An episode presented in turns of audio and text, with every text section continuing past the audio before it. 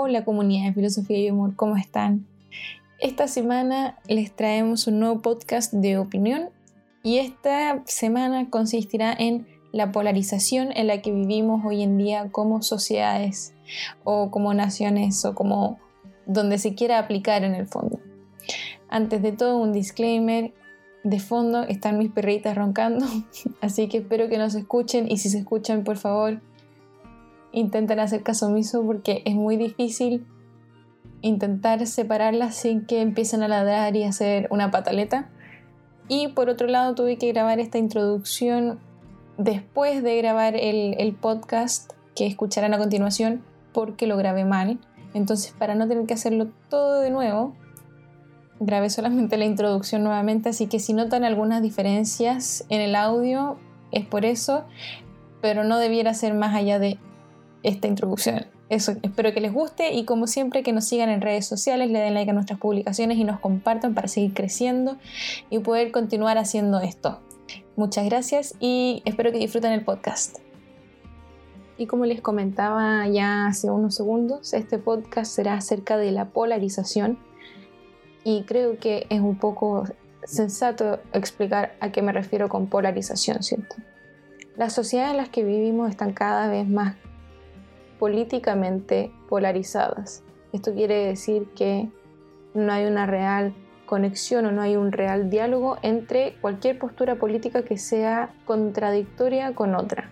Estamos cada vez menos dispuestos a escuchar cualquier otra opinión que no nos sirva para fortalecer nuestras propias creencias o nuestros propios valores. ¿Y qué pasa cuando nos enfrentamos con una opinión que no nos gusta la rechazamos, la tachamos de irracional, la tachamos de, de, mucho, de muchos nombres peyorativos. Y el problema está en que somos sociedades democráticas y uno de los enormes problemas que genera la polarización está en que solamente escuchamos aquellas opiniones que pueden nutrir y fortalecer nuestra propia opinión. No escuchamos y no nos interesamos por la opinión que quizás no va de acuerdo con nuestros valores. Y eso genera varias consecuencias. Hay un problema cultural donde la gente ya no quiere realmente dialogar con la otra persona. Y el problema de raíz está en que vivimos en sociedades democráticas. ¿Acaso la, democracia propiamente tal está muerta? Ya no, la gente no va, no discute, no se atreve a discutir de política porque no hay una verdadera discusión, simplemente son discursos sordos acerca de lo que yo creo y de lo que yo pienso, etc. Pero no hay una real construcción en base al diálogo. Las sociedades no se están construyendo en base a dialogar con los argumentos de la otra persona, con un querer entender a la otra persona. Hoy en día el individualismo en parte genera que despreciemos a la otra persona si no piensa como yo. Más que un querer entenderla, más que un querer hacerle cambiar de opinión, más que un querer corregirla, más que un querer un bien común para la sociedad, para la persona que piensa distinto a mí, para mí y para los otros, simplemente hay una especie de cancelación de la otra persona y se la mira y se la tacha peyorativamente. ¿Y qué provoca eso como sociedad? Que no haya una real sociedad entre las personas. No hay un interés por el bien común. La discusión en la plaza pública de los atenienses se perdió hace mucho tiempo. Y no hay una verdadera democracia porque no hay una verdadera discusión. Pareciera que la persona que no piensa igual a mí no tiene lugar en la sociedad. Y eso no es un pensamiento democrático propiamente tal, sino que es todo lo contrario, pareciera ser bien autoritario.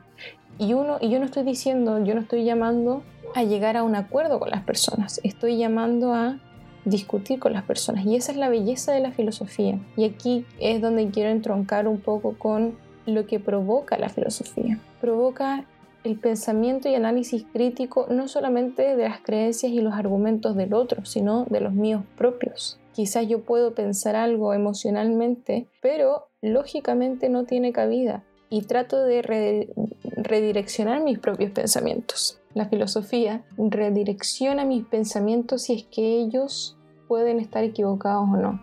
Y la verdadera discusión filosófica es discusión entre otras acerca del bien, acerca del mal, lo que es bueno, lo que está mal.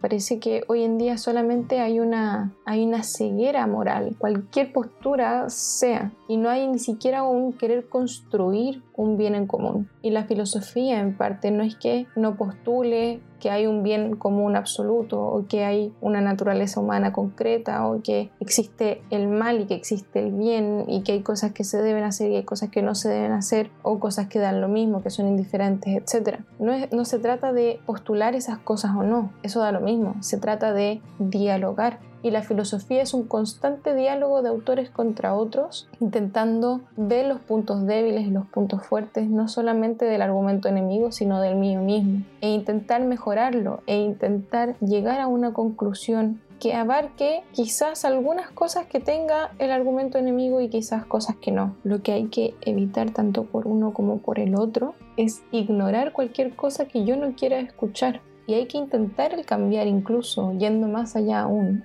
no queriendo escuchar a alguien que piensa diferente, disminuyendo a la otra persona como persona, como hombre, como conciudadano, como compatriota, lo que sea. ¿Queremos realmente eso? Quizás sí, pero ¿es correcto denigrar a la otra persona solamente por pensar diferente? ¿Por negarnos a querer entenderlo, a querer entender sus argumentos?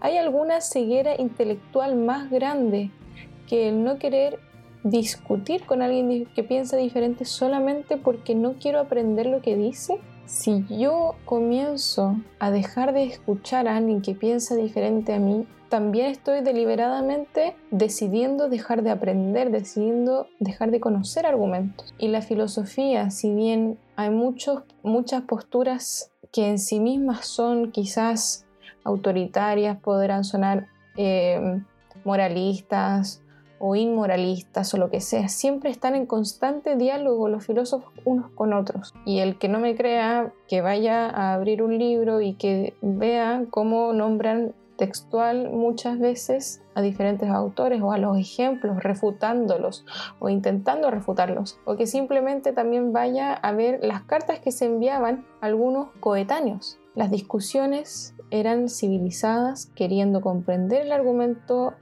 ¿Y qué argumento puede también estar bien construido si es que no se hace teniendo en cuenta las objeciones del otro o las posibles falencias e incluso mostrando las debilidades del otro argumento? Pero para poder hacer eso hay que conocer el argumento del otro. Y más allá de leerlo o saber lo que dice, hay que querer entenderlo, comprenderlo, qué quiso decir. Y para eso hay que estudiar y querer comprenderlo. Requiere una voluntad de querer comprender al otro, más allá de si me parece o no lo que está diciendo, más allá de si creo que está diciendo una tontera o no. Y déjeme que, insista en esto, pero en el fondo cuando uno deja de escuchar a la otra persona, la está denigrando.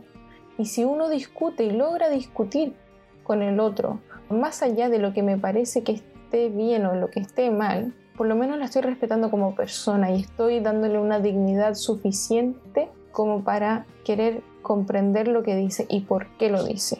Y de esto se trata en parte la educación cívica, más allá de saber qué régimen está implementado en el país, si es uno parlamentario, presidencial, mixto, lo que sea, la, la Cámara del Parlamento, si es una, si es dos, si son tres.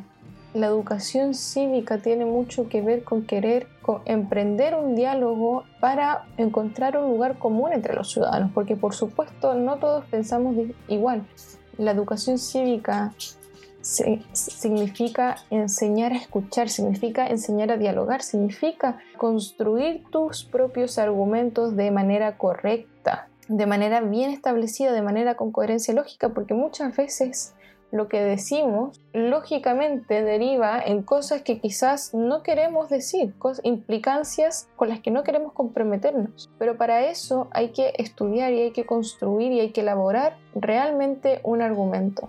Y realmente el que tiene su argumento bien construido no debiera temer una discusión con el otro. Porque hoy en día parece que no hay un debate, no hay algo así como un debate político parece más bien una carnicería política, no hay realmente un arte de escuchar, un arte de querer dialogar. Y esto es lo que se debe enseñar y esto es a lo que debemos volver si queremos seguir viviendo en sociedades democráticas, porque parece que ahora último estamos viviendo más bien en sociedades autoritarias, donde muchas veces sentimos temor a discutir por no lograr una conversación civilizada, respetuosa y sincera. Y yo creo que eso nos ha alejado un poco de las discusiones políticas en la plaza pública. Hablar sin temor del ostracismo y sin temor del rechazo social y, de la denigración y nos hemos recluido en los hogares y eso ha producido en gran parte que a la gente ya no le interese ni quién es el presidente, si es que hay un presidente. Y eso se traduce en votaciones o en elecciones, perdón, presidenciales o elecciones parlamentarias, etcétera, con mínimo de quórum. Lo más triste no es, insisto, lo más triste no es no haber votado por quién es presidente o que en una sociedad democrática la gente no, no se sienta con el deber cívico de votar, sino que se perdió el respeto respeto por la otra persona y se, se perdió el respeto por el aprendizaje honesto, se perdió el respeto en tanto que ya ni siquiera la queremos escuchar. Muchas veces queremos lo peor para alguien que piensa diferente y que ya no nos atrevemos a descubrir por qué piensa diferente. No queremos ni siquiera entender sus motivos para pensar por qué piensa así. Y bueno, lamentablemente esto no es un cambio que, que se pueda solucionar de la noche a la mañana. Muchas veces la gente tampoco tiene, insisto, los argumentos correctos porque tampoco los has logrado nutrir bien, porque solamente los nutre en base a cosas que justifican o respaldan lo que él ya dice, pero tampoco hay una reflexión importante acerca del mismo tema. Y los llamo a querer entender a las otras personas, a querer dialogar con ellas en, en un ámbito amigable, sin rechazo posterior de la discusión. Quizás no sean amigos, quizás sí, pero todo el piensa lo que piensa por algo. Está bien hay que ahondar y hay que reflexionar sobre el mismo tema, llevar a la argumentación y los invito nuevamente a ser respetuosos, a ser reflexivos y a ser coherentes entre lo que dicen y hacen y en las discusiones los invito a discutir, pero sin pelear, sin, sin enemistarse con alguien necesariamente, sino solamente a desacordar y está bien desacordar, sí, eso nos muestra que no somos iguales. Así que tómenlo por ahí y los dejo hasta la próxima, que estén muy bien. Recuerden darle like en nuestras redes sociales, a seguirnos, a compartirnos. Y coméntenme si les gustó este podcast